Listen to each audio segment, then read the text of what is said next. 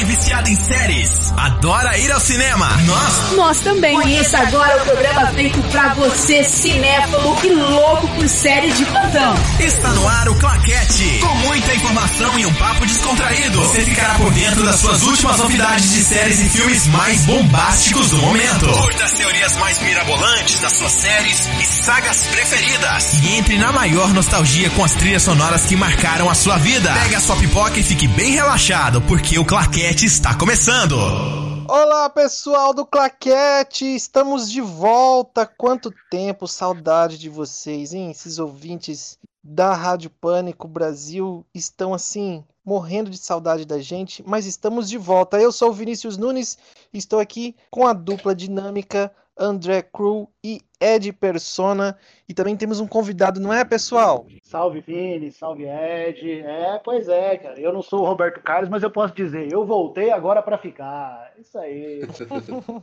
e, e dessa Olha. vez não estou só. Ô Ed, chega mais, chega mais aí na roda aí pra gente também apresentar o nosso convidado de hoje. Fala André, beleza, cara? Vinho, um prazer estar de volta aqui no programa Claquete da Rádio Pânico. Passamos aí um período de férias aí, mas o pessoal pensou que ia se livrar da gente, mas não vai se livrar de nós fácil assim não. Programa especial de volta aí dessa nessa nova temporada, porque temos um convidado especial. E quem que é, Vini? Apresenta ele para nós. Nós teremos aí, dia 30, uma premiação brasileira que vai completar 10 anos, que premia os melhores e os piores do gênero de terror. E nós te- estamos aqui com o idealizador desse projeto, que é o Johnny. E aí, Johnny? Hello, bitches. Hello! Seja bem-vindo ao Claquete. Conta pra gente de onde veio a, a ideia do projeto, do- da premiação. Já são 10 anos, né? São 10 anos, a coisa toda começou como uma brincadeira, né? Porque fã de terror passa a vida inteira tendo ódio do Oscar, porque a gente nunca vê os nossos filmes preferidos sendo premiados lá, né? Aí a gente falou, quer saber? Foda-se. Vamos, vamos premiar então. E aí, como que foi essa jornada nesses 10 anos? O que, que já rolou?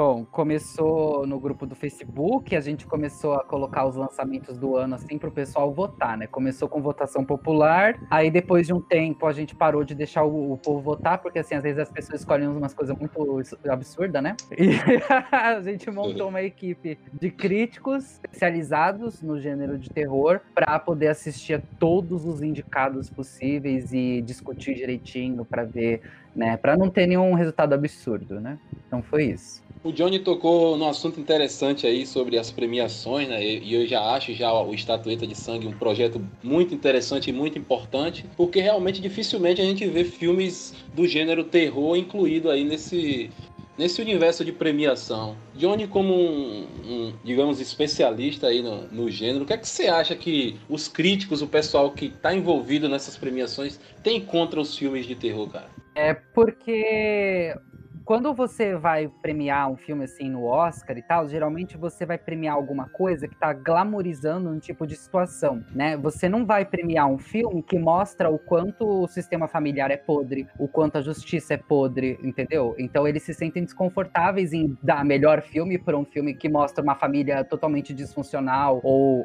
que ataca um certo tipo de instituição do qual eles prezam, certo? Ah, interessante isso aí. Isso tem mudado? É, como que tem sido essa relação indústria e, e o gênero terror?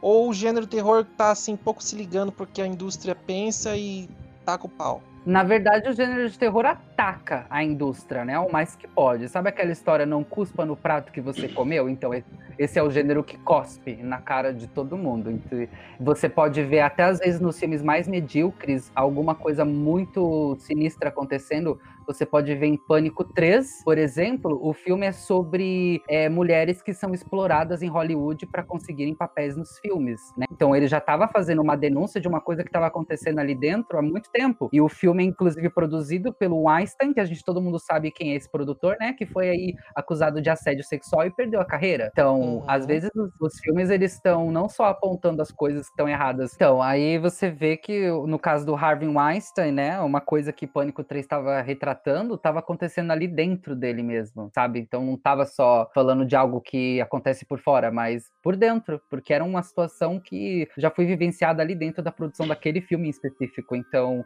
é difícil o Hollywood ou o pessoal do Oscar se juntar e querer premiar uma coisa que está apontando suas falhas, seus defeitos e seus podres, entendeu? Igual a gente viu no em 2017 ou 2018, se eu não me engano, na premiação do Oscar, que Corra concorreu, né? Foi o primeiro filme de terror ali nomeado em 18 anos, justamente porque ele estava jogando na cara da academia muita coisa e eles se sentiram que se eles não premiassem Corra, eles eram exatamente o que o filme estava dizendo que eles seriam, racistas hipócritas. E aí teve toda aquela coisa do Oscar so white, né? Oscars branco, que não sei o que, foi toda aquela é, polêmica. Então, às vezes, quando eles dão o braço a torcer por um filme de terror, é quando ele pega pesado justamente onde a ferida dói, né? Assim, digamos. Senão, Corra não teria ido pro Oscar se não fosse isso. Agora, os filmes de terror, é, ultimamente, é, é até um pouco perceptível isso.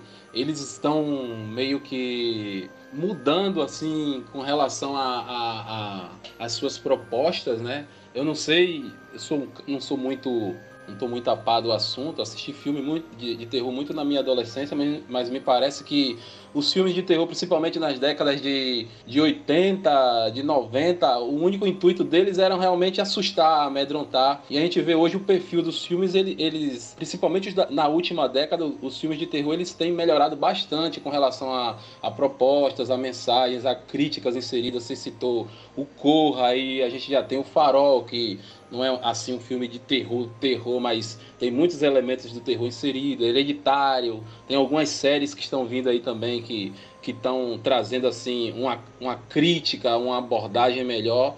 Então acho que talvez nesse ano, mas daqui a, a cinco, sei lá, cinco, seis, sete anos, o, acho que o, o gênero terror ele vai estar tá bem mais conceituado do que ele é hoje em dia. Você acha, você acha isso ou, ou pensa diferente? Não, é outra, tem outra coisa aí acontecendo. É a questão de mentalidade do público. Porque o público está condicionado a aceitar uma coisa como terror. E quando você joga algo diferente, eles ficam meio perdidos porque não tá igual, não tá parecido com aquilo que eles associam ao gênero. Você pode ver. Já teve outras tentativas no passado de fazer filmes de terror mais diferentes. Por exemplo, o Iluminado, do Stanley Kubrick. É um filme que, se fosse uhum. feito, ele estaria, estaria sendo colocado na mesma categoria de Hereditário ou A Bruxa. Sim, e quando sim. o Iluminado lançou, ele foi, foi nomeado a pior filme lá no Framboesa de Ouro. Então a, o pessoal não aceitou muito bem essa diferença no gênero. E hoje olha pro iluminado, né? Reverenciado. Então é, é a questão de mentalidade de público. Mentalidade. O público tá no condicionado igual rato de laboratório. É, você fala o público terror, o público do gênero de terror? É, o público. Que não, que não tá que... preparado para esse tipo de filme, não aceita. Você acha que, por exemplo, é, o público de, de filme de terror quer que o filme assuste e amedronte, só isso mesmo tá, tá bom para eles? Você, como fazendo parte desse, desse público. Ou é interessante ver quando o filme vai além disso aí? Não, esse seria o público casual. O público uhum. casual, que vai no cinema, que paga o ingresso para se divertir. Não importa se é fã de terror ou não. O público casual espera uma coisa e uma coisa só. Então, se o filme não entrega, eles obviamente ficam decepcionados, certo? E os filmes de terror sempre foram voltados para um público adolescente. Então, você tinha que agradar a garotada. Então, é outro uhum. motivo desses filmes terem sido muito subestimados, porque às vezes a academia ou o pessoal que era crítico olhava e falava, ah, mas isso aí é coisa para adolescente né? Quem liga, tipo, é música pop, entendeu? Ninguém vai colocar a Lady Gaga no mesmo patamar do Beethoven, entendeu? Então, para eles é uma coisa tipo isso. Saquei. É, é, mas isso foi mudando agora ao longo do tempo, porque você vê filmes que tentaram, arriscaram na época, Psicose foi um deles. O Psicose foi extremamente mal criticado, né? O pessoal saía da sessão, não gostava, os críticos acabaram com Psicose, acredite ou não. Tem filmes que chegam uhum. e quando eles lançam, eles não são bem aceitos. Aí 10, 15 anos depois, eles estão sendo aplaudidos. Isso mostra, às vezes, quando um diretor tá à frente do seu público, né? É, vocês não vão gostar, mas os seus filhos vão adorar. Então, tipo. É. É. E Johnny, nós tivemos um ano extremamente atípico, que, né, a pandemia e tal, teve vários filmes que foram adiados, cancelados, sabe lá Deus quando vai sair. Alguns eu imagino que foram engavetados. Como que foi para vocês fazer uma premiação do gênero terror, né, que é um gênero bem específico, né? E nesse ano, 2020, teve muita coisa, teve bastante material para vocês analisarem. Como é que tá sendo isso? Por incrível que pareça, teve mais filmes esse ano do que no ano passado pra gente ver. Porque os que, foram, é, os que foram adiados ou cancelados eram só os filmes mainstream de estúdio, né? Esses filmes é, blockbuster, digamos. Então esses foram adiados, o restante não. O restante saiu através de Netflix, Amazon e outros tipos de veículos. E eles vieram aos montes. A gente teve mais de 100 títulos, certo? Então foi complicado. E o que, que vocês notaram de, de especial? Tem, tem como você falar assim de alguns filmes que você considera destaque? pode até citar é, alguns indicados já de algumas categorias. Aliás, a gente achou bastante interessante a forma como vocês dividiram as categorias, muito bacana. Tem até uma, uma categoria só para filmes que são mais comédia do que terror, é isso? É o terrir, né, na verdade, que é um dos 22 subgêneros de terror, é o horror comedy, que é a combinação de horror com é, humor. É muito difícil de fazer, mas tem que ser bem feito para funcionar, porque você está lidando com dois extremos, né? Então, como que você põe isso na tela e não torna isso uma droga? Então, fazer um filme de terrir é até mais difícil do que fazer um filme de terror propriamente dito. E qual destaque que você tem aí para nos falar assim? Qual filme que foi é, grande destaque ou filme que foi bem ruinzinho, mas que entrou na, na, no Estatueta de Sangue esse ano? Bom, é que assim, a gente vê por categoria. A gente não, não vê exatamente assim só os filmes, mas em qual categoria que eles se destacaram. Por exemplo, na categoria de melhor fotografia, a gente tem o filme Color Out of Space, A Cor que Caiu do Espaço, que nem é um filme tão a cinematografia ele é excelente, então não tinha como não indicar, certo? Esse sentido, tem que ver qual é a categoria, o que a categoria pede e se o filme se destacou ou não nesse requisito. Então, pensando nesse sentido, vamos discutir um pouquinho as categorias, Johnny. Quem, quais as principais categorias do Bora! Sangue? Principais ou todas? Cita pra Você gente aí sabe. aquela. Cita pra gente aí aquela.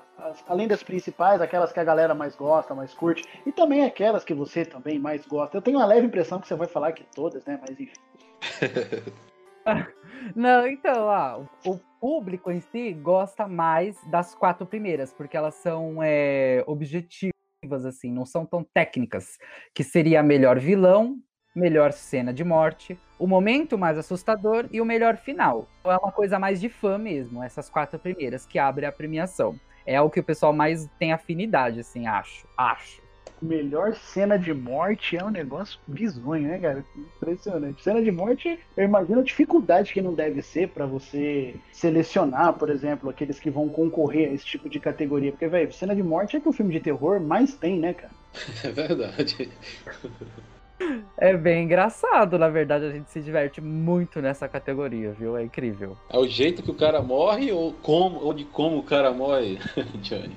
É a cena em si. Vamos dizer assim, se você tivesse que pegar uma cena de morte de um filme de terror e mostrar para alguém falar, olha isso, qual seria? Uhum. É disso que se trata. É disso que se trata. Uhum. E como e como que é o trabalho de vocês? Assim, vocês vão assistindo os filmes e ficam com, com um caderninho assim, fazendo todas as anotações. Eu imagino que deve ser um trabalho. É, não. Por exemplo, eu. Cada um faz do jeito que quer, do jeito que pode. Mas eu, por exemplo, quando eu termino de assistir um filme, eu abro a minha pastinha lá no Word, né? Digito o nominho do filme e digito as categorias do qual eu vi que ele se destacou. E já deixo ali.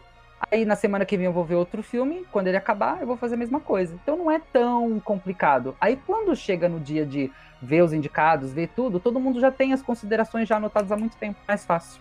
Me fala então, eu tô curioso para saber a lista do, da categoria de melhor filme, que eu imagino que seja a principal da, da, da premiação, hum. não? É, melhor filme. A última é o grande finale, é o momento que todo mundo tá esperando e também é a que mais tacam pedras, né? Porque dependendo do filme que você premiar ali, você vai ser morta, né, filha? Na fogueira.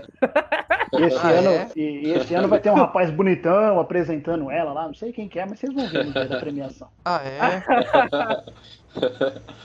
Convencido esse cara, né? Então, Então, é por isso que a gente também coloca outros convidados, né, para apresentar certas categorias, que aí, de repente, se a pessoa não gostar do resultado, vai atacar quem apresentou, aí não vai me atacar. Sim, no caso, quem vai ser, no, caso é minha mãe que vai ser ofendida, né? Mas enfim. Exatamente. Tá. É você que vai apresentar, você que vai levar o hate, querida. Gostei, gostei dessa estratégia aí. Eu também, eu também, eu gostei. Eu- Precisamos agregar o Johnny às esferas do plaquete mais vezes, viu? Tem umas ideias muito boas. É. Conta aí Ai, pra ai. gente Não, os mas melhores vamos- filmes. Ok, os indicados a melhor filme do Estatueta de Sangue 2020 são O Chalé. Vocês viram esse filme? Não. Não, eu vou dar um breve resumo pra vocês. Sobre duas crianças que são umas pestes, uns, uns pirraça, eles ficam ainda piores depois que a mãe deles, ai que horror, gente, comete suicídio. E aí o que acontece? Eles estão morando só com o pai, e o pai arruma uma namorada nova, então você sabe, criança não gosta de madrasta, né? Então começa a tratar a mulher que nem lixo, essas coisas. Só que tudo piora quando eles vão passar um fim de semana num chalé, durante as férias de inverno, ou seja, gelo pra tudo que é lado, e eles descobrem que a namorada do pai é uma sobrevivente de um antigo culto estilo Jim Jones. Misericórdia. É pesado. Temos também o filme Doutor Sono, né? Que é a, a continuação do Iluminado. Vocês assistiram? Esse eu assisti. E eu gostei. Esse foi muito bom, um trabalho ali excepcional. E é, é um filme difícil de fazer, porque você tem o filme do Iluminado do Kubrick, que não segue o livro do Stephen King, né? O Kubrick fez um filme de terror leve, levemente inspirado no livro do Stephen King, mas não tem quase nada. E aí Uhum. eles, como que você pega pra adaptar a continuação? Como que você pega o livro do Doutor Sono e fala, eu vou adaptar? As pessoas vão É. associar o filme do Kubrick. E vai ser difícil, inevitável. porque você vai fazer uma coisa. É, e vo- você vai fazer uma coisa que não vai continuar o filme do Kubrick. É um desafio, certo? Como que você É. faz isso funcionar? Mas eles fizeram, eles conseguiram fazer com que o filme fosse uma adaptação fiel do livro Doutor Sono e uma continuação fiel do filme do Kubrick. Então ele funciona dos Exatamente. dois jeitos. Não tinha Aham. como não indicar a melhor filme, não tinha como. Foi um trabalho assim, As um duas- desafio. É, as duas obras são bastante aclamadas, né? O livro, né? E, e, e o filme. Então acho que eles foram super inteligentes nessa, nesse quesito aí de, de trazer o aspecto, a essência do, do Iluminado para o Doutor Sono, sem é, descaracterizar ou desvalorizar a obra do Kubrick, né? Isso aí eu achei bastante interessante. Foi bem inteligente. É, um, é muito bom filme. Exatamente. E é difícil de fazer isso. Ah, o É. terceiro indicado a melhor filme é o filme chamado Swallow, Devorar. Vocês já ouviram falar desse filme? Esse aí eu também nunca assisti, não. Não, e só pelo nome já me deu cinco tipos de medo diferentes um do outro. Pois é. É, é uma coisa assim que você não nunca viu e provavelmente você nunca vai ver de novo. Ele conta a história de uma mulher chamada Hunter que sofre da síndrome de pica. Pra quem não sabe, não riam. Essa Síndrome do quê? pica. Sério isso, gente? É sério? Existe. Ai, meu Deus do céu. O pessoal não tem um nome assim, É. um pouquinho menos, é, me- me- me- menos obsceno pra pôr na, na, na- na- síndrome, não? Então, síndrome de pica. Por que não colocou síndrome de jeba, síndrome de benga, de qualquer outra coisa? Não sei. Pois é, gente, eu não sei, mas é uma síndrome real, ela existe. Se escreve com K, se isso ajuda. Não, Não ajuda?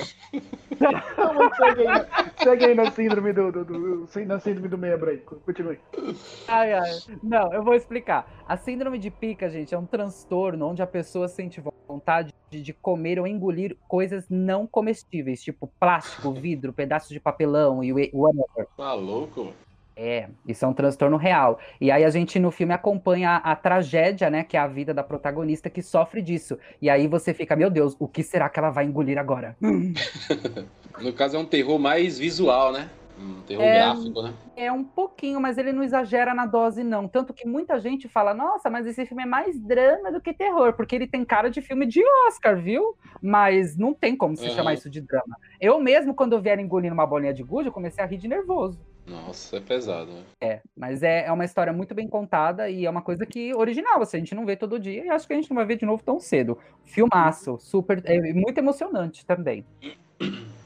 O próximo indicado dessa categoria é. Antebellum, A Escolhida. Tá aí um filme que tá gerando muita, muita polêmica. Tem gente que tá saindo no tapa por causa desse filme. Ah, e tudo tem a ver com o mal do século, talvez, né? Um dos maus do século, que é o racismo. Gente, esse filme é pesadíssimo, pesadíssimo. Por exemplo, todo mundo aqui já viu filme sobre escravidão, amistade, essas coisas, certo? Sim, Agora, sim. põe isso. Esses filmes já são pesados por si só, já são difíceis de assistir, certo? Agora, Sim. põe isso em contexto de filme de terror. Ai. Só de imaginar já. Esse é, o É, filme é um novo filme- do. Esse é o filme novo do Jordan Peele, né? Não, não, não tem nada a ver com o Jordan Peele. Um dos produtores de Corra está envolvido na produção, mas o Jordan não está. Mas o que pega não é nem essa premissa. O que pega é que um, o pega é que um filme tem um twist, uma coisa meio M. Night Shyamalan, e é isso que tá dividindo muita gente. Mas eu só deixo, eu vou deixar pra imaginação de vocês. É, isso é, é bem. É bem. Divide bastante opiniões, né? E, e o plot, se o plot tiver inserido diretamente com, com a trama, né? E se ele não for legal, É. acaba que estraga o filme todo. É uma coisa de gosto, ame ou odeie, mas Odeie. dificilmente você é, mas dificilmente você vai terminar esse filme e dizer que ele foi ruim. Dificilmente. Mas ele é forte e tem gente que não consegue terminar de assistir. Ô, louco. Sei como é é. Bom, o próximo indicado a melhor filme é O Homem Invisível, do Lee Anel. Esse acho que vocês viram. Esse eu Uhum. vi. Sim. Ótima sim, é- reimaginação. Vi, eu vou fazer, o- tá na hora do jabá aqui. Tem uma crítica minha muito boa, não é porque eu que escrevi, imagina, mas tem uma crítica muito boa minha lá no Ó. Top Verso. Se vocês querem saber se é bom ou não, dê uma conferida lá. Eu adorei o Homem Invisível, cara. Eu gostei bastante. Agora, eu não curti o final que deram pra Cecília ali. Sinceramente, achei que. Nossa, mas colocar- o final foi lindo. Não, o final, eu falo é, o encerramento do arco dela. Acho que ela saiu daquela história ali muito fria, muito. Sei lá. Não acho que é um final legal, não. Mas enfim, é, é uma visão Seria feito particular. mesmo. Não, Teria a questão não é, não é. pior. A questão não é. Não, a questão não é o que ela fez. É de, de como ela procedeu depois daquilo ali. Se demonstrando uma pessoa super fria. Entendeu? Mas, Ed, é, assim, eu- vamos, vamos pensar assim na jornada, na jornada da personagem, desde os primeiros minutos do filme, onde ela tenta fugir de um relacionamento totalmente abusivo, entendeu? Aí depois de tudo que ela passou, até chegar nesse ponto do filme. Então, assim, você vê uma transformação na personagem. Isso é uma. Isso é decorrente, é consequência de tudo aquilo que ela passou desde os primeiros minutos do filme, assim, entendeu? Então eu acho uma, uma mudança bem, bem plausível, assim. Ela chegou num ponto em que ela entendia que o único caminho em que, que ela poderia se livrar daquilo tudo era dando fim à vida do cara, entendeu? Então eu curti, Não. cara. Eu, eu achei uma imaginação, assim, bem bacana. Não, eu não tô me referindo ao, que, ao, ao ato que ela fez, é de como ela se portou depois do, depois do que do acontecido, entendeu? Se demonstrando uma, uma, uma pessoa fria, extremamente fria, né? É, e inclusive se comparando até ao, ao próprio marido, né? Em termos de, de, de, de emoções. Eu achei meio estranho aquilo ali, mas enfim, é um, é um filme muito bom. Não chega. a- Eu vou. Eu posso dizer que eu não vi frieza, spoiler, desculpa quem não viu, mas no final ela dá um. um- ela respira, sabe? Ela dá aquele. Ela respira e aquilo ali foi a, a cereja no bolo. É, foi a cereja no bolo Não. aquilo ali. Foi lindo. Veja, é, só para justificar a minha, o meu desgosto assim com relação à emoção dela, né? Depois do, do que ela fez, veja como o detetive olha para ela.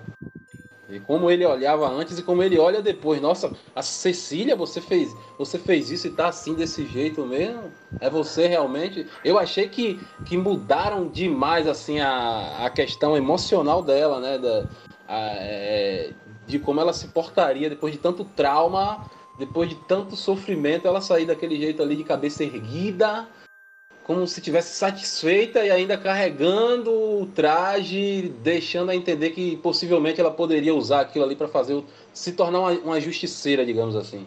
O filme abre essa possibilidade. É, não, acho que não. Mas enfim, é lindo.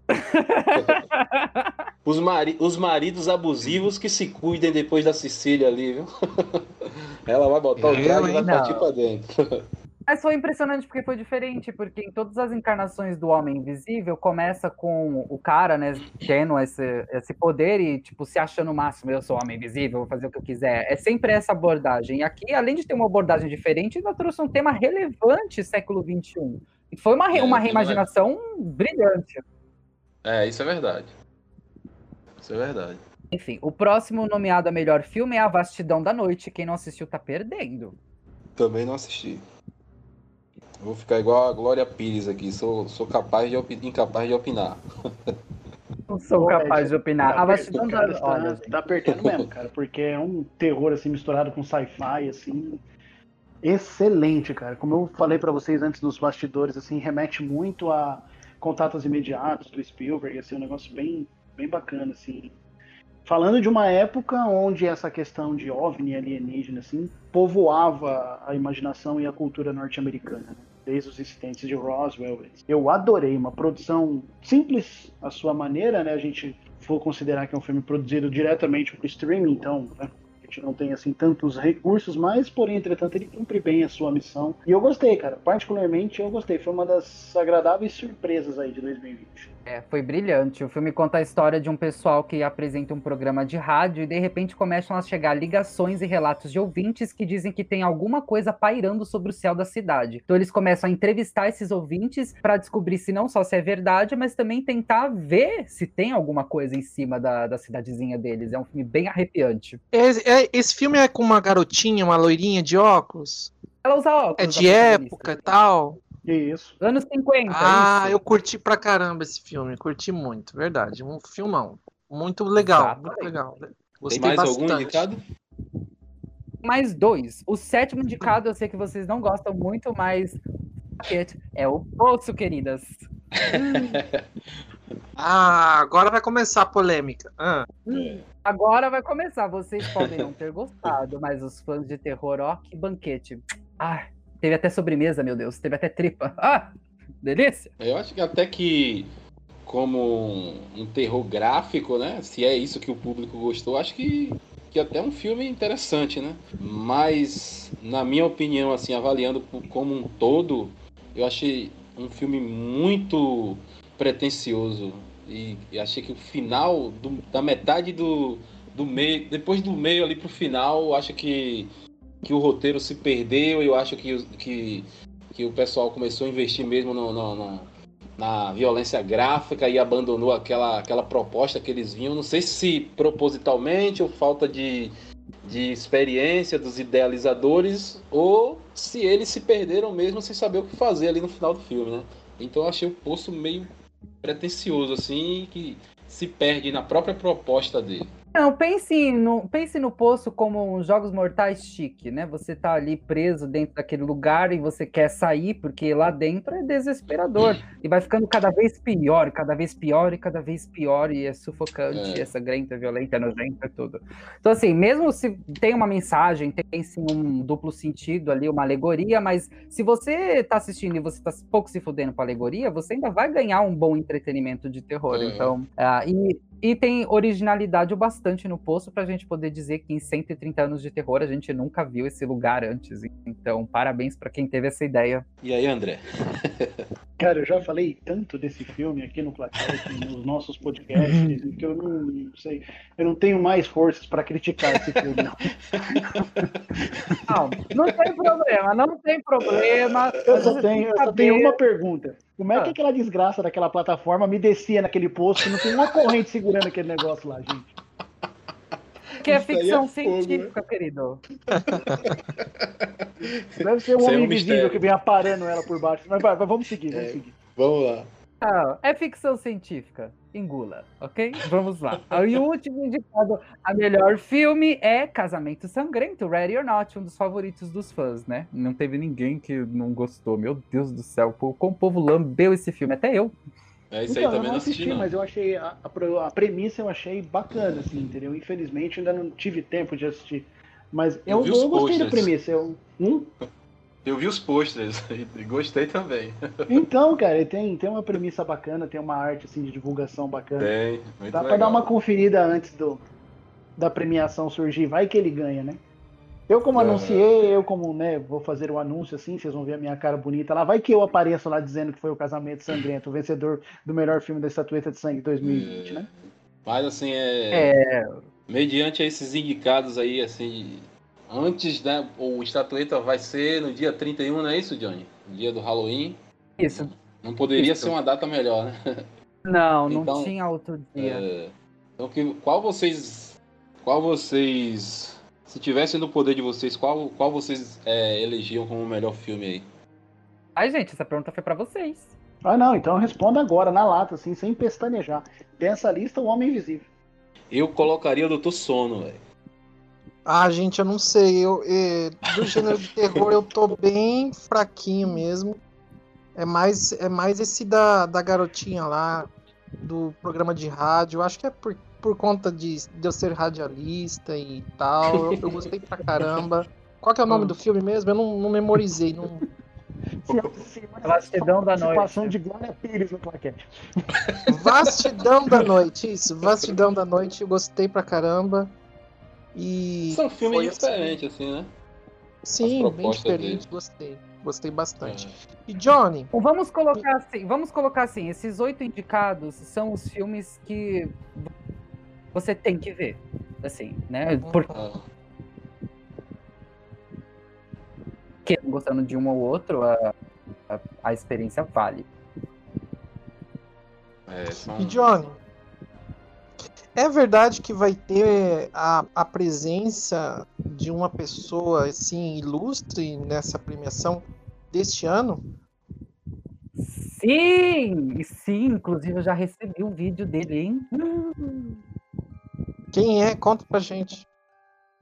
Quem a presença ilustre, gente, é o Douglas Pipes, que é o compositor das trilhas sonoras dos filmes Krampus, O Terror do Natal, Contos, O Dia das Bruxas e a indicada ao Oscar, A Casa Monstro. Uau! Tá chique, hein? Vocês conseguiram alcançar o cara e colocar ele na premiação. É, mandamos um, um direct ali no Insta, falou, oi, ei, pra Estatueta de Sangue, você quer vir? Você faz tanta trilha sonora de filme de terror? Ele falou, ah, quero. Aí tá bom, cara, não é que o cara veio mesmo? Isso é muito legal. Que categoria E ele vai apresentar? ah, qual seria? A melhor trilha sonora, claro. Uhum, sim. E olha, a trilha sonora, não só nos filmes de terror, mas numa questão geral, é a alma do filme, velho. Um filme de terror sem uma boa trilha sonora perde 50% do peso ali. Eu sempre falo isso, que a trilha é a alma do filme mesmo. E os filmes É. de terror, o, Oscar é, é uma categoria que talvez a academia devia reconhecer, porque nós, sinceramente, nós temos algumas das melhores trilhas sonoras de todos os tempos. Aham. Fala sério, né? Mas é só, você vo- é só você voltar no tempo, você vai lembrar a trilha maravilhosa do Exorcista, Tubarão, tubarão. Poltergeist, cara, tem um. Dá pra gente ficar aqui até amanhã cedo citando trilha sonora épica de filme de terror aí. O próprio Iluminado, né? do- e o Doutor Sono, ele bebe muito ainda na fonte da, da Hum. trilha sonora do, do Iluminado. Aquela, aquela última sequência ali, que é uma carta de amor ali pro, pro filme do Kubrick. Quando começa a tocar aquela trilha sonora ali, o tema principal, nossa, eu aplaudi aquilo ali. Eu fui. É muito bom. A trilha sonora é importantíssima para um filme. Foi. Mas é interessante esse equilíbrio no, no Doutor Sono, né? Que ele não é uma sequência do filme, é uma, uma sequência do livro escrito pelo Stephen King. Aham. né? Mas que em contrapartida ele bebe muito, mas muito do filme do Kubrick, entendeu? Mas muito, Muito, muito, mesmo, muito. entendeu? E em momento algum existe nenhum tipo de esforço para negar ou para desmerecer o filme do Kubrick. Pelo contrário, Muito ele pelo consegue agregar, contrário. sim, ele consegue agregar muito bem as duas partes aí que são tão controversas assim. E Verdade. 1990 E no- ser no- uma obra Hum, hum?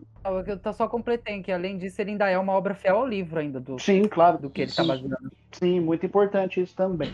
E 1990, 1992, os, o, o nosso amigo Stephen King ele bancou a produção de uma minissérie em quatro capítulos aí, em que a história do livro era transposta para essa minissérie com toda a fidelidade possível, entendeu? Então era muito diferente do filme do Kubrick, como o Johnny mesmo disse. Ele foi o filme do Kubrick só se inspirou levemente na obra do King. E, enfim, é, como mídia televisiva, como série de TV, era muito cansativo assistir, porque o Iluminado fiasco, não né? Porque o Iluminado não é dinâmico, entendeu? O filme do Kubrick, ele é dinâmico, ele tá acontecendo alguma coisa a todo tempo, o ambiente de tensão e terror é palpável no ar, entendeu? Já a minissérie não, sabe? Às vezes você tinha longos diálogos, longas tomadas de cenário para você contemplar o Overlook, até que alguma coisa acontecia. E quando acontecia era uma porta de armário que estava batendo, uma cadeira que caía no chão, um gato, que eu, tem um gato muito famoso aqui na, na Rádio Pânico, aqui, que Deus o tenha, que está passando por algum lugar, entendeu? Então, né? Alô, Marcelo. É, um abraço aí, e, chefe. e os flashbacks. Não podemos esquecer dos flashbacks intermináveis, né? Impressionante. Tinha mais flashback do que os Jogos Mortais, porque os Jogos Mortais, depois do 3, aí era só flashback, né? O filme É. inteiro de flashback, para contar o que, que o John Kramer fez no, no- no passado. Mas enfim, isso não vem ao caso. Então, assim, é, eu, de fato, não ficou bom, saca? De fato, não, não, não ficou bom. Mostrou realmente que a visão do Kubrick era a visão mais acertada possível para uma obra de cinema, saca? Mas agora o Dr. Sono não, ele consegue equilibrar muito bem essas duas partes assim É. tão contraditórias e entregar um, um filme muito bacana. O Doutor Sono, eu, é, os primeiros minutos, eu acho que ele demora um pouco a, a, a- A engrenar, Os, né? é, os Uhum. primeiros 30 minutos são bem, bem arrastados. Né? Eu disse, cara, se for, se for seguir assim desse jeito, esse filme vai ser sono mesmo, vai me fazer dormir, né? Vai fazer juiz ao nome, Doutor Sono. Piada infame, hein, velho? Mas depois, inclusive, eu já vou puxar, já vou deixar o gancho aí pro, pro Johnny. Inclusive, na minha opinião, depois que a atriz Mirim lá, que eu não, não sei como é que é o nome dela, ela entra em cena, me parece que ali, a partir daquele momento, com a dinâmica ali com o Danny, é que o filme engrena. E aí eu já vou perguntar ao Johnny se ela tá indicada aí a melhor atriz. O coadjuvante, né? Não é a atriz, né? Principal. A pequenininha lá. Que pra mim foi uma atuação incrível. Então, foi mesmo, nós consideramos muitas atrizes, só que no final você só pode pôr sete. Você tem que pôr as sete que mais se destacaram. Infelizmente, ela não foi uma delas. A Elizabeth Moss deve ser presença garantida nessa lista aí. é, mas aí tem a categoria melhor atriz coadjuvante e melhor atriz, né? Então tem duas aí. Vai lá, então diz pra nós aí. Bom, deixa eu ver aqui. Onde está, gente? Que eu até perdi o fio da melhor atriz coadjuvante. Vamos lá. a gente tem a Zoe Deutsch, que estava em Zumbilândia 2, fazendo a Patricinha loirinha. Vocês viram a atuação dela? Meu, ela, ela Muito roubou bom, o filme, muito né? E ela nem era protagonista, sem dor de amada. Ela conseguiu roubar a cena da Emma, Me- da Emma Stone, cara. Ela roubou a cena da Emma Stone. Merecidíssima indicação. Aí a gente tem a Rebecca Ferguson, de Doutor Sono, que interpreta a vilã, Rose the Hat. Muito, é, e também merecida. É uma, é uma vilã que consegue passar um, um certo medo, digamos assim, um certo pânico, pavor. Eu, eu, eu me amedrontei com ela, me assustaria com ela. É uma vilã muito interessante. Pois é. Aí a gente também tem a Kirstie Clemens, que tava em Antebellum, é aquele filme da. Tem o paralelo com a escravidão. Vocês não viram, mas vocês deveriam. Tem a Jenna Malone. Vocês sabem quem é Jenna Malone, não é? Se eu falar que não, é muito feio. É muito feio. É, gente, é uma puta de uma atriz, pelo amor de Deus. Ela tava naquele filme Contato. Sim, a Jane, a Jane Mo- Gina Malone fez Jogos Vorazes também. Nossa, eu não conheço Isso, fez Lindíssimo. Demônio de Neon. Fez aquele Donnie, Donnie Darko. Darko, ela fez Donnie Darko. Ah, Alibaba, não. agora Ah, eu sei sim, quem sim, que sim, é. saquei. Recorri ao pai de todos aqui, Tá. mais conhecido como Google, Não, né? eu Aí, legal. Ela fez muito filme ali na adolescência, nos anos 90, agora eu lembrei dela. Isso. Ela tá em Sucker Punch, aquele filme maravilhoso do Zack Snyder, que produziu o maior filme de super-herói de todos os tempos, chamado Batman vs Superman. Tava com saudade. Tava com saudade de ouvir isso. Enfim, ela é uma atriz incrível e de uns tempos pra cá ela virou Scream Queen. Ela atuou nos terrores As Ruínas, Demônio de Neon e agora em Antebellum, que é esse que faz o paralelo com a escravidão. Ela faz a grande vilã do filme, a Senhora de Escravos lá. Ela tá incrível. Olha que legal. E a gente, tem uma bra- é, a gente tem uma brasileira também, a Fabiola Nascimento, que atuou em Morto Não Fala como a vilã também. E, gente, eu vou falar uma coisa pra vocês. Eu nunca na minha vida imaginei que eu fosse ficar com medo da cara da Fabiola Nascimento. Como que isso Fabiola é acontece? fera, velho. Conseguiram Eu essa acho- proeza. Eu acho ela uma atriz excepcional, velho. Muito, muito boa essa atriz. Ela tá fantástica no filme. É, quem não viu Morto Não Fala, por favor, veja. Porque, olha, você vai ter medo de ver a cara da Fabiola Nascimento te olhando da janela. Vou, vou, vou falar uma coisa pra vocês. Eu não. Meu Deus. Olha, É, Johnny, é, eu, até, eu- eu- eu até comecei a assistir, cara, mas é puxado demais pra mim, viu? Aqueles mortos lá, tudo dilacerado, trocando ideia lá com o Daniel de Oliveira lá, é puxado. É, só pra quem tem mesmo estômago, né? Aliás, eu fiquei muito feliz de ver um filme nacional numa categoria como essa, né? A gente sabe o, o preconceito, o descaso até do próprio público com, com o cinema nacional e eu me, me agradei muito em ver um filme, filme BR aí na, concorrendo na categoria de terror, que na verdade o cinema nacional ele tá muito é, preso a, a um certo tipo de, de, de mensagem, um certo tipo de, de, de situação, né, que envolve assim mais é, pobreza, é, críticas sociais, né? A gente está acostumado a ver muitos filmes bons, mas né, voltado para isso aí. E, e cinema de gênero no, no Brasil meio que é raro de se ver. Então, um filme de terror assim, como esse aí concorrendo à estatueta, eu fiquei muito feliz. É demais. E não é a primeira vez. Na premiação de 2018, a gente tem As Boas Maneiras também brasileiro, que foi um filme que fez um boom aqui e lá fora Uhum. também, excelente. E que é muito bom, e que é muito bom, diga-se de passagem. É. E a- na E- outra indicada, a gente tem a Hilary Swank, que saiu das catacumbas para atuar de novo, dessa vez do filme A Caçada, o terror político polêmico que desagradou o Donald Trump. Ela faz também Ah, um personagem muito interessante ali. Mas o filme deve ser bom, Agradar. porque pra, pra desagradar, tudo desagrada o Trump, entendeu? Pra não desagradar o Trump, é só se colocasse lá, estivesse matando o mexicano. Aí pro Trump tava bom, o resto. pois é, verdade. É, E a nossa última indicada, mas não menos importante, é a Bella Thorne de Ababá 2, Rainha da Morte, que ela está impagável de hilária naquele filme. Ela me fez cagar quase de rir, quase que tive que segurar a merda, gente. Ela tá De impagável, vocês viram? É, Não, Não, não vi, vi. O, segundo eu não vi, eu vi o primeiro. ela já tava impagável no primeiro, né? Mas nesse aqui, puta merda. Que demais. Johnny, você falou uma Essas coisa são- interessante aí. Você, você ri de, de uma atuação de uma atriz de um filme de terror. Eu vou te perguntar, o que, que agrada mais o público num filme de terror? É o susto em si, é a violência gráfica, é o gore ou é o conjunto da obra? O que é que você acha que mais, mais atrai assim o público? Bom, o público convencional é se assustar mesmo, né? E só, acabou. Agora, o público de terror é outra coisa, não sei. É quando acontece uma desgraça, a gente abre um sorriso mesmo. Eu tô começando a Meu ficar Deus. com medo. Esse homem é terrível. É, eu- às vezes a gente não consegue sentir medo daquilo que a gente gosta tanto. Não sei explicar. É, eu sei. Também muita a bagagem, né? Vai aumentando e dificilmente vocês. O público vai, vai se assustando com qualquer tipo de coisa. É, assim, você que tem. E você já falou isso até. é, tem um, um certo tempo já é, envolvido aí nesse meio de terror, assistindo muito filme de terror. Dificilmente você consegue se impressionar com uma coisa, né? Num filme assim, hoje em dia. É, eu me impressiono mais com os roteiros que são inteligentes, com, às vezes Uhum. com alguma cena de morte, assim, inédita, né? Tipo, o cara vai e me mata uma pessoa de um jeito que você nunca imagina. Ah, Esse tipo de Uhum. coisa, né? Algum plot twist e tal. E a diversão de você conseguir ser imersivo ali dentro daquela história. Isso é o mais importante. Acho que uma coisa que impressiona muito em filme de terror, não sei se impressiona vocês, é quando o protagonista morre, velho. E morre de uma forma bem brutal. Por exemplo, o final de, de Jogos Mortais é arrebatador.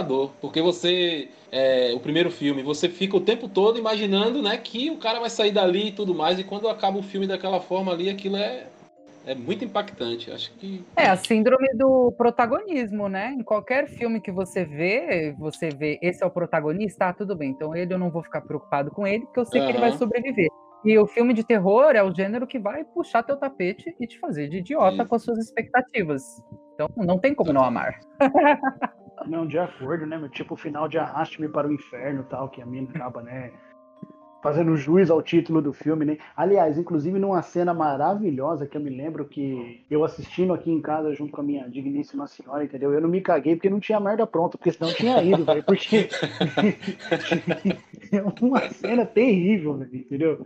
Então, assim, eu, eu sou público convencional, como o Johnny classificou aí. Eu sou público, quando se trata de filme de terror, eu sou público convencional, entendeu? Se a história é boa, se traz uns sustos legais, se tem um conteúdo bacana, assim, eu assisto e, e vou que vou, entendeu? Agora tem uns que é duro de assistir. Assim, Tropeiro. Tem uma categoria no, no estatueta, eu tava vendo aqui, que é o momento mais assustador, e a gente tava falando com, com o Johnny, essa diferença de, entre se assustar e ter medo, né? A gente falava do Exorcista, que é, que é um filme que, mesmo depois que acaba, você ainda fica com aquele senso de medo, você se assusta com a vassoura caindo, com a porta engindo, é, e é diferente do momento mais assustador. Eu ach- achei essa categoria muito interessante. Inclusive, nós aqui do Claquete vamos estar apresentando aí lá no dia 31 no Estatueta essa categoria de momento mais assustador. Tego- Categoria É. interessante, né, John? Uma categoria difícil, muito difícil de decidir. Ah, mas eu imagino mesmo, velho. Às vezes, a gente tem um quadro aqui dentro do, do, do Popverse, que inclusive é o Ed que gerencia lá a produção desse quadro, que chama Foca na Cena, que a gente escolhe um momento marcante dentro de filmes inesquecíveis. Poderoso Chefão, Aham. Terminador do Futuro, Hacking para o Sonho e por aí vai, entendeu? E às vezes é difícil você, devido à qualidade dos filmes, é difícil você tirar uma cena, uma sequência que seja marcante em meio a inúmeras dentro daquele próprio filme. Agora Aham. você imagine você olhar, igual eles olham aí, 100 filmes durante o ano para escolher 5, 6, 7, 8 indicados aí, retirar oito momentos desses filmes para poder concorrer à premiação. Deve ser um negócio muito trabalhoso, assim, um negócio de fã mesmo, de cara que ama o que tá fazendo, entendeu? E o pior é que essa categoria, ela é difícil porque ela é totalmente subjetiva, porque o que assusta um faz o outro rir. Exatamente. Uhum. Então, É como que você põe isso? Então, o que a gente define é filmes que têm mais chances de assustar a plateia. Então, a gente às vezes não tá nem falando de nós mesmos. Ah, qual que me assustou mais, qual que assustou você mais. Não. Qual você acha que é o filme que, se você colocasse diante de uma audiência, que teria mais chances de arrancar essa reação? E aí a gente parte disso. O vencedor também vem disso. Geralmente jump scares, né? É, não exatamente jump scares, né? Porque a maioria dos fãs de terror odeiam eles. Então, não é necessariamente. Mas, assim, é, é o momento. Por exemplo, você vê, já viram aquele filme Navio Fantasma, certo? Sim. Uhum. Ah, Aquela cena de abertura em que todo mundo é partido ao meio é, meu Deus do céu. O resto do aquilo filme é bizarro, é. então, mas o filme, o resto do filme é meh, meh, mas aquela cena é exatamente. Então, por isso que a gente faz é o momento mais assustador. Nossa, o Homem Bem- Invisível tem um momento, tem um momento que eu quase caía. do- Eu sou medroso, eu sou suspeito a falar porque qualquer coisa no filme de terror me assusta. mas, mas tem um momento no Homem Invisível que ela tá ali na parte de, de cima ali da do no sótão, Do tipo sótão. de sótão, e Uhum. que ela olha pra escada assim, joga a, a, a tinta que aquele cara tá ali, e puta que pariu que é isso aí. Quase o coração Véi. saía pela boca. Hum, Velho do Nossa. céu, eu dei um pulo no, no simpático sofá da minha cama, pulei pra trás do sofá, falei, eu pulei pra trás do sofá, o negócio foi olha, ali. Mas, Tá eu- mas, eu, não- Exatamente. mas eu não sou pleito de análise pra nada, porque eu, eu me assusto com tudo, né? Eu, Eu também, toma- eu, eu- eu tomei susto assistindo Gremlin, velho. E aí você vai falar, o Grinch me assusta, você vai falar o quê? Mas é, mas é que o filme de terror é complicado, porque eu, eu falo uma coisa pra vocês: um filme de terror pode te dar 50 sustos e ainda ser ruim. É Acontece. verdade. Acontece. Veri- Você tá levando aquele monte de susto, distraído e não tá percebendo o quanto o roteiro é idiota, o quanto as atuações são horríveis, o quanto a direção é preguiçosa. Então, Aham. assim, tem gente que põe muito susto no filme pra que você não perceba o quanto ele é medíocre, sabia? Isso acontece. Igual, um dos concorrentes a momento mais assustador é o filme Medo Profundo, o segundo ataque. Extremamente aterrorizante, mas não para pra pensar demais, não, porque senão você vai ver que o filme é uma porcaria. Esse daí é o do É. tubarão? É, ele é, um, é, Hum. bem- é ruinzinho, mas assusta, Uhum. aterroriza. Hum. Aterroriza. É, interessante. Agora tem filmes, eu acho que, que a proposta é só dar esses sustos mesmo e mais nada, né? Porque tem um público, por exemplo, É. o público que, que ele é. ele vai cair de paraquedas ali num filme de terror, eu acho que ele busca mais isso aí. Por exemplo, você for pegar um filme para assistir com, com a família, assim, né? Que não é acostumado muito a assistir filme, um final de tarde, alguma coisa assim, uma noite. Eu acho que um filme que tem muito jump scares, ele, ele funciona melhor do que, sei lá, um filme mais bem elaborado de roteiro. Então acho que tem, tem, tem público para tudo, né, cara? É, mas aí não seria um argumento um pouco hipócrita? Porque pensa bem, você pega para ler, por exemplo, um, li um, livro de terror. Nada é. vai saltar da página para te assustar. Você não vai ter um bu na hora que você virar a página. Então, o mesmo se aplica a um filme. Você não devia esperar esse tipo de coisa. Eu sempre falo para pessoa: você quer se assustar? Vai no YouTube, tem vários vídeos de susto lá para você. E o melhor é que o vídeo acaba em dois minutos, você nem precisa prestar atenção em história, não precisa prestar atenção em nada. Então, assim, você vai ver um filme, você vai tá, você tá em outro tipo de jornada. É, mas o que eu tô falando é que o público, ele não é um público que não é, é não é o público convencional, não é o público que está acostumado. É um público que está ali justamente para isso. É, mas também. É, sim, eu entendi o que você disse, mas para mim, honestamente, não, não faz é, muito mas, sentido. Porque, é, por que, que você gastaria uma hora e meia da sua vida prestando atenção na história só para você dar dois ou três pulos? Isso é um. Cara, mas é engraçado. É engraçado você ver, por exemplo, sua mãe se assustando. Ah, meu Deus do céu, isso é engraçado. É, ué. É muito bom é, essa Mas, mas o, o, susto tem que ser merecido, né? Até porque se ele uhum. acontece há 5 minutos, daqui a 30 minutos ele vai perder o efeito. Uhum. É. Sim, sim, sim. Eu imagino que depois de assistir tantos filmes de terror, é, é difícil te, te, assustar, né, Johnny? É, não, aí eu não me assusto, não. Nem um pouquinho. mas teve alguns mas filmes com medo você eu... fica? Não, eu, eu, tenho adrenalina, diferente. Igual andar de montanha russa, sabe? Aí eu fico com Acho medo, medo mesmo. Ah, eu, eu também me cago eu todo. Fico, eu fico. Tem filme, tem filme que não sobra nem as unhas, nem as unhas do pé, eu vou junto, entendeu? Meu Deus do céu. Tenho... Gente, eu não, eu não, tenho, não, sabia? Ah, eu tenho. Eu tinha. Eu, ah, eu, tinha eu acho mó barato, porque eu assisto é pra ficar com medo mesmo. É, é, é a graça, né? É o intuito. Você não vai assistir um filme de terror pra, pra dar risada, pra... você quer se assustar mesmo. É isso aí, é basicamente isso aí. Vá vir. Ainda, Ainda mais quando o assunto é, é, algo que mexe com você. Por exemplo, quando eu era criança, eu morria de medo de ET. Mas vocês não têm noção do medo que eu tinha. E eu perdi esse medo. Você quando eu vi aquele filme do, do Sinais, não, né? Tinha, tinha medo até do ET do Spielberg. Tadinho, é, tem gente boa, velho. Eu fui, eu fui gostar do ET do Spielberg depois de grande. Porque eu morria de medo. Mas olha, aquele filme Sinais com Mel Gibson, eu fiquei, eu acho que umas duas semanas sem dormir direito, porque mexeu Nossa. muito comigo. Mexeu muito com o meu psicológico. Loucura. É... Isso, é, isso, é, uma coisa que cara, é interessante filme, do filme de terror. Filme é tão né? bom, né, cara? Eu particularmente. Esse filme é tão. Hum. Eu particularmente me assusto mais com possessões, espírito, essas coisas. É o, é o subgênero de terror que mais me assusta, velho. Ed, deixa eu te perguntar uma coisa. Você falou agora de possessão, eu lembrei de uma vez que eu vi um assunto muito, muito interessante sobre isso. É, como será que uma pessoa que não tem crença religiosa, que não é. acredita em demônio, que não acredita em Deus, como será que ela reage a esse tipo de filme? Isso. Porque, tipo, será, será que é um filme que é só pra assustar crente? Tipo, terror gospel? Uh, e pois é, interessante é, que tá por conhecer totalmente, ah, tá totalmente é, porque é uma coisa é uma coisa a se pensar porque está totalmente ah, atrelado a um conceito que religioso que a gente tem desde criancinha sim, Deus sim, diabo sim. bem e mal entendeu? Então é, é uma coisa a se pensar. Como é que um ateu reage a esse tipo de filme entendeu? Por coincidência eu estava eu tava com, com, conversando com uma amiga minha há umas semanas atrás justamente isso. Ela é, ela não tem crença, né? Se intitula ateia e, e, e eu perguntei para ela como e ela é um dos gêneros que ela curte mais. Aliás, se ela estiver nos ouvindo aí, um abraço para você, Bianca.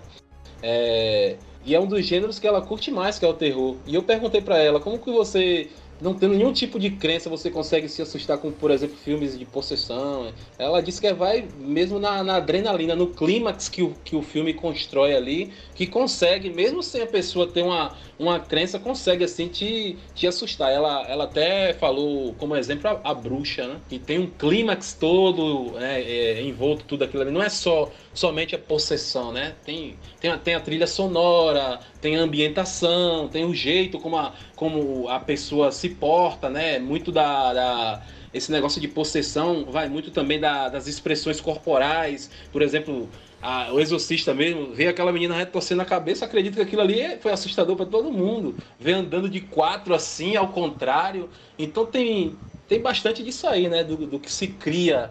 Não é só a possessão, eu acredito. Sim, é importante o gênero de terror ele ser acessível para todo mundo que vai assistir. Então, quando você vai fazer um filme, por exemplo, de demônio, de inferno, é importante que você trate o seu demônio como um monstro, certo? Uhum. Fictício. Porque É. se você liga demais à religião, você acaba limitando um pouco a sua audiência. E para pra pensar na Uhum. questão dos vilões de terror. Porque, primeiramente, o seu monstro tem que ser um vilão. Olha, o Chuck, até hoje ninguém conseguiu deter ele. O Fred Krueger, o pessoal se descabela e não consegue deter É. o Fred Krueger. O Jason Uhum. tá aí, ó, que ninguém consegue li- se livrar daquela porcaria. Aí o, o demônio, o demônio sai de dentro do inferno pra possuir a rapariga, chega um cara, faz uma reza, pronto, acabou. Como assim? Aham, Verdade. entendi. Sabe? Quem representa a, mais explicação perigo? tá, a, explica- o a explicação tá aí, ué, porque o demônio não tem tanta força de vontade quanto os outros. ué. É um demônio pouco persistente. E Jason é pior do que o demônio ainda. Então, é uma coisa pra você parar pra pensar. Qual vilão representa mais ameaça? Se eu tivesse um filme de terror, eu ia ter mais medo do Chuck do que do capeta que tá possuindo a menina. Honestamente. Certeza. Porque o perigo representado é maior. Quantas pessoas o Chuck matou versus quantas atrocidades aquele capeta fez? É verdade. E é fácil Olhando por esse né, ponto, velho? é. Falar, ah, peraí, você tá, tá aqui, capeta? Peraí, que nós vamos conversar já. Vou trazer aqui uma água benta, uma cruz, um padre e tá resolvido o problema. É, É. tudo acaba em reza. Eu falo, eu tô no culto ou tô no cinema? Mas é, é interessante isso, né? Que às vezes é, deixa um filme um pouco meio que previsível e até ofusca assim, a- a, a premissa, a narrativa. Porque se o cara faz uma, uma, uma reza e expulsa, por que demora tanto assim pra tirar logo aquele bicho do corpo do cara, né? É uma coisa que se torna meio. Isso, isso cria furo de roteiro. Você vê Invocação do Mal. O casal Ed e Lorraine chega na casa. Eles chegam na casa, olha pra família e fala: sua casa tá assombrada, tem um demônio aqui dentro. Mas eles ainda assim levam um mês pra fazer a porcaria do exorcismo. Tipo, pra quê, gente? Não. Não, é. Não. Viu É. que tem um negócio lá? Por que, que você demorou tanto? Faz logo. esperando né? ninguém morrer? Esperando alguém morrer pra fazer? Ah, pelo amor de É, Deus. Verdade. É, dá, dá- cria for- muito furo no roteiro mesmo. E Johnny, Prolonga- esse Prolonga-se uma coisa que se resolveria nos 10 primeiros minutos, né? Exatamente. Johnny, pra encerrar, faz aí o convite do Estatueta de Sangue, dia 31 de outubro. Fala aí pra gente horário, aonde que a galera vai poder curtir, como é que vai funcionar. Seguinte, ah, eu queria debochar por mais uma hora, mas ok. De novo, porque eu adoro deboche. Vamos É, lá. tava Tá bom. muito bom. Ah, mas você tá super, mano, mas tá super convidado, cara. Super convidado. É. Adoro. Então, vocês podem acompanhar o Estatueta de Sangue no canal oficial do YouTube, Estatueta de Sangue, ou se você é gringo, Blood Statue Awards, tá? Porque ele tá nos dois idiomas. Dia 31 de outubro, Oh. todos os vídeos vão estar lá. É, todo mundo legendadinho, bonitinho, os gringos com legenda em português, os brasileiros com legenda em inglês, tá? Só não tem legenda em espanhol, não. Quem quiser ativa lá, porque eu não sei falar espanhol, senão eu colocaria a tradução. Mas dá pra ativar lá no vídeo, tá? Pelo amor de É. Deus. É o Oscar do horror, o gênero que ninguém quer prestar atenção, então a gente tá fazendo esse serviço pra ele, coitado. Porque a gente ama demais. Então, assim, taca sangue. Porque a estatueta deles é de ouro, a nossa é banhada em sangue. Meu Deus. Ô, louco! Arrasou. Pessoal, vamos fazer as nossas considerações finais pra encerrar. Bom, então vamos lá.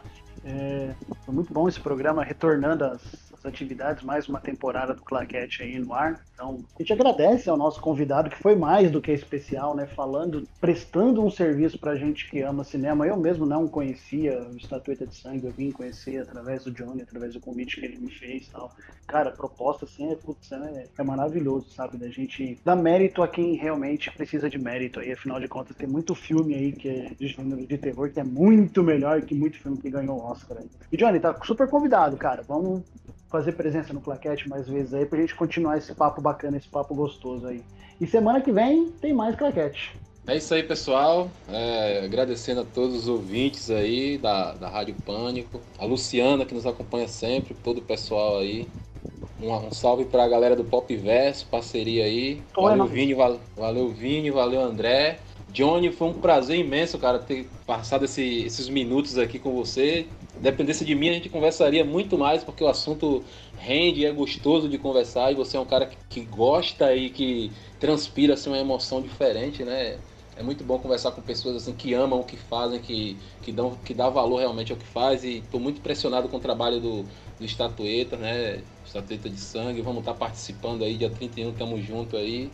Um abraço para todos aí, muito obrigado por mais uma vez estar nos acompanhando aí. Até a próxima semana, se Deus quiser. Valeu, gente. Desculpa qualquer coisa, desculpa o deboche. Obrigado, Johnny. E a gente se vê também. No, já tô pensando já no Estatueta de Sangue 2021, hein? Já tô até imaginando aqui, hein? Quem sabe a gente aparece é como, certo. como júri, hein? A gente já começa a se Nossa, organizar. Ah, Mas esse mas Vini tá. Ué, mas o, o programa voltou agora e esse Vini voltou ousado, né, cara? Ele já Eu volta se ousado. convidando e quer Tá oferecido júri. ele, né? Tá. Ah, vocês não. Se vocês quiserem, vocês estão super convidados a fazer parte do júri, mas aí vocês vão ter que ver todos os filmes. Vocês têm coragem? Nossa. Opa! É um desafio, eu adoro desafio. Beijo, gente, e muito obrigado. Semana que vem a gente tá de volta. Tchau! Essa é a Web Rádio Pânico Brasil.